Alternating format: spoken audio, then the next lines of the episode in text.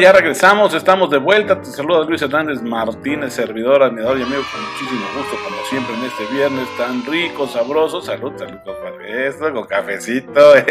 Ah, hola, bienvenido, pasa, sí, mira. Oye, se pusieron más sillas, ya vi, ¿eh? Sí tienen poder de convocatoria. Ustedes, cuando organizan una fiesta, los voy a invitar. Bienvenidos, bienvenidos, pasen, por favor, mucho gusto. Pasen, pasen, pasen. Esta es su casa, alta dirección. Y nosotros estamos aquí reflexionando acerca del cambio de época. No ignores las señales. Hablamos en el bloque pasado de cómo esta palabrita de access, acceso, trastocó también o empieza a trastocar desde hace mucho tiempo, porque no es nuevo esto, digo, por lo menos desde 1990 para acá, el, concepto también de, propiedad. Muchos eh, empezaron a construir y a tejer la narrativa de que lo importante ya no estaba tanto en el poseer eh, eh, propiedades, sino más bien acceder a experiencias. Eh, el intercambio de propiedad en, los mercados tradicionales o, los que hoy estamos viviendo este, es, muy, es muy lento, ¿no? No, no, da, no da pie con bola, ¿no? este manejo tecnológico de, de nuevas características, ¿no? este sistema económico que viene ya, por supuesto, de una revolución tecnológica, si bien es cierto, existe la, propiedad como tal, pues esta se queda en manos de quien la produce y ya los clientes o usuarios tienen acceso a través de suscripciones, arrendamiento o licencias, pero el propietario es otro. Entonces, eh, digo, está muy bien, eso me parece genial, eh, forma parte de este cambio de época, pero, oigan, y aquí es donde vale la pena sacar el microscopio y lo vamos a hacer para México. No, todo el país está avanzando de la misma manera y forma. Es más, te diría que México está conformado de muchos mosaicos y estos mosaicos también tienen sus propias realidades y microcosmos y algunos son demasiado desoladores. Mientras unos mexicanos ya están en la ondita de, que no quieren ellos una casa, ellos se sentirían incluso atados al tener una propiedad. Es más, es más, lo ven incluso como un pasivo, ya no perciben a la, a la casa como un activo, sino como un pasivo, y por eso ellos prefieren rentar. También es cierto que hay gente que en la vida ha experimentado tener una casa propia. ¿Eh? Y hago ese silencio para que tú también reflexiones lo que acabo de decirte. Si bien es cierto, hoy hay un gran número de mexicanos que dice, ¿para qué quiero atarme a 20, 30 años con un crédito hipotecario? ¿Verdad? Si puedo rentar y vivir en la zona que yo quiera. Y contesto yo, me parece sensacional, está genial. Mientras tú seas de ese mosaico de mexicanos que tiene para pagarse la renta de una casa en el lugar que quiera, me parece sensacional. Pero, ¿qué con ese mosaico de mexicanos que ni siquiera ha experimentado lo que es tener una casa propia? Que rentan y viven como pueden, pagando una mensualidad. Familias que conforman o están conformadas por 5, 6, 7 personas en un departamento de ciertas características de metros cuadrados rentados también hay que pensar en eso. Este, ahora, también me gusta mucho el, mosaico de, de, México que dice, y así me la voy a aventar hasta que me haga viejito y entonces voy a estar accediendo a experiencias culturales pagando una suscripción o un, pago por evento o, pagando para que me, me hagan partícipe de una serie de, experiencias y situaciones y al mismo tiempo rento casa y rento coche y, todo lo que requiera lo, lo, rento. Si quiero ver una película, este, pago vía suscripción el acceso no a una, a varias si quiero leer un libro, no lo compro, sino que pago el acceso, la suscripción, no solamente a leer un libro, sino a varios. Eh, eso está bien, está muy bien. Y yo nada más pregunto a su yo del futuro, si cuando lleguen a la edad que hoy le llaman adultos mayores un poco más adelante, conservan ese poder económico, supongo que estará muy bien porque seguirán ellos con esa dinámica, pero ¿y si la suerte cambia? ¿Y si se aparece en el camino un accidente? Y si la ruleta de la fortuna es otra y entonces ya no tienes el poder adquisitivo que te permita seguir rentando y contratando experiencias y requieras ya de un lugar donde vivir porque ya no puedes andar rentando porque además ya no tienes el ingreso para hacerlo. ¿Qué va a pasar con ese mosaico de personas?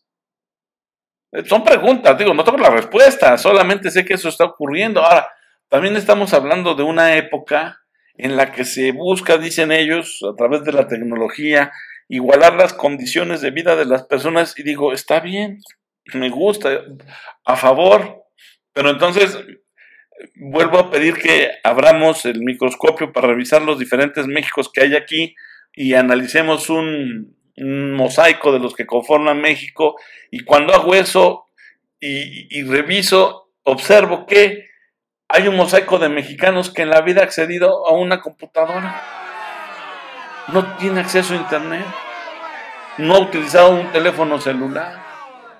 Vaya, no tienen ni siquiera energía eléctrica. Todavía en el siglo XXI, 2023, hay mexicanos cuyas poblaciones no tienen eh, garantizado ni siquiera el acceso a agua potable. ¿Qué hay con esos mexicanos? Vivimos la pandemia, todos.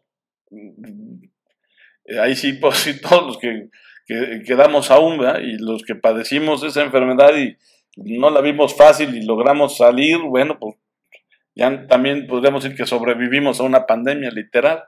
Gente que no pudo sobrevivir, mi más sincero pésame a sus familias, es un dolor terrible, cuanto lo siento. Y en el Inter también surgieron otros mosaicos que conformaron otros Méxicos que ahí estaban, pero que se aglutinaron por esa circunstancia, que tampoco pudieron acceder a la educación. Pícale al santo Google, ¿cuántos niños mexicanos se quedaron sin acceder a la educación online o a distancia? Porque en sus zonas de, hábitat donde ellos viven no había computadora, ni internet, ni luz. Pícale, no, no te quedes con lo yo que te diga, ¿verdad? O sea, ahí tienes la, la famosa brecha digital. ¿Y qué de la brecha de acceso a la justicia? Ya está superada también. Entonces, el, problema que yo le veo a que, a que de repente se empiece a hacer popular la frase de todos tenemos esto, todos gozamos de estos derechos, todos. Yo el problema que tengo con el todos es que, y estoy muy agradecido, vivo en un país donde no podemos generalizar. Por lo menos en cuanto al acceso a justicia, a derechos, no podemos generalizar. ¿O qué? Tú, mujer, que nos escuchas como parte de la audiencia de alta dirección, ¿te sientes muy segura cuando andas en la calle? Tú y tu familia, sí, tú, ese directivo que como puede saca adelante a su familia, tú también, esta mujer jefa de familia, ¿Se sienten muy seguros de su empleo? ¿Lo tienen garantizado? ¿Su ingreso? ¿Su poder económico? ¿Está a prueba de balas? Entonces, cuando se pone uno a reflexionar si realmente la palabrita todo aplica en México, por lo menos desde la humilde perspectiva de los que estamos aquí en la tradición jurídica, me parece que no. Pero tampoco esto es nuevo, ¿eh? Oye, Tú, sí, tú, ese que se ve que tienes el número de años suficientes. ¿Te acuerdas cuando llegó y se puso de moda el concepto pay-per-view? Perdón que lo diga en inglés, pero es que así fue como se popularizó el pago por evento. ¿Te acuerdas? Aquí ya están haciendo sí con la cabecita, pues sí, claro. O sea, o sea, esto de pagar por experiencias no es nuevo este, cuando, cuando se puso de supermoda la televisión por cable, pues ya se, puede, se puede hablar que desde ese entonces se intercambiaba el dinero por experiencias virtuales e información en general, ¿no? Este, y eso se ha ido incrementando, se ha ido agudizando. cada vez es más eh, eh, claro y, hay más jugadores y por supuesto hay más ejemplos. Este, hoy el e-commerce se, popularizó, ya no hay, y así les digo a los que asesoramos en las estrategias digitales, no hay manera de que tú, alto directivo, mujer, hombre, vértice, te quedes al margen del e-commerce. No hay manera, no, no hay manera. Del, del, del, digital commerce no hay manera. Pero esto tampoco tiene poquito, insisto, pues todo surgió del, de, la generación .com. Los grandes jugadores, los grandotes jugadores que hoy tenemos, pues, se emergieron de esa oleada. Ahí, ahí, está la, la, empresa que empieza con A y que acaba con ON, que, que, este, que empezó vendiendo libros eh, electrónicos, ¿verdad? su dueño se llama Jeff. y, bueno, mira ahora cómo, cómo está. Eh, eh, tú hoy escuchas muy a gusto a través de diferentes plataformas la música. Y, los podcasts también, que por cierto nosotros también tenemos presencia en esas plataformas y también nos puedes escuchar en, ese formato, del, famoso formato del podcast. Pero el que comenzó todo y que pareció una maldita broma es una plataforma hoy extinta. Ya muy pocos se acuerdan de ella. Napster. Fíjate. Entonces, este, sí, Napster, sí, brindaba música por internet. Claro. Oh, por Dios, pícale ahí. Hoy no hay vendedores o compradores. Ya. Solamente podemos hablar y cada vez más restringido de proveedores y usuarios relacionados ya por una suscripción, cuando existe esa posibilidad, ¿verdad? Porque la conectividad ya es tan grande que prácticamente los costos de transacción ya entraron en una bajadita, van desapareciendo paulatinamente. Me acuerdo, porque cuando surgió el, tema de las .com, trabajaba yo para el mundo editorial y, se decía que era la amenaza con patitas, que ya la gente iba a poder acceder a, los contenidos de manera gratuita y etc. Y sí, la maldición se cumplió. Muy pocas empresas editoriales pusieron atención. Ahí les aplicó la, frase de que el que tenga oídos que escuche y el que tenga ojos que vea. Muchos creyeron que era una vacilada. ¿Y cuántas empresas editoriales ya colapsaron? Tuvieron que cerrar u otras que son las sobrevivientes y que encontraron eh, la manera de, anclar su modelo de negocio lo digital, pues están valientemente sobreviviendo con un tipo, por ejemplo, de periodismo que si bien puede ser cuestionable, eh, por lo menos están haciendo de su empresa editorial algo que goza de cierta ganancia y utilidad. Porque hay otras empresas editoriales que de plano ya vendieron sus contenidos y que no salen las cuentas si no es a través de mercantilizar lo que antes se conocía como un periodismo intocable. Y entonces ahí tienes otro problema, que informas a la sociedad o que le das contenido a la sociedad a partir de contenidos pagados por terceros que tienen intereses que no son, digamos, necesariamente los que requiere una sociedad bien informada.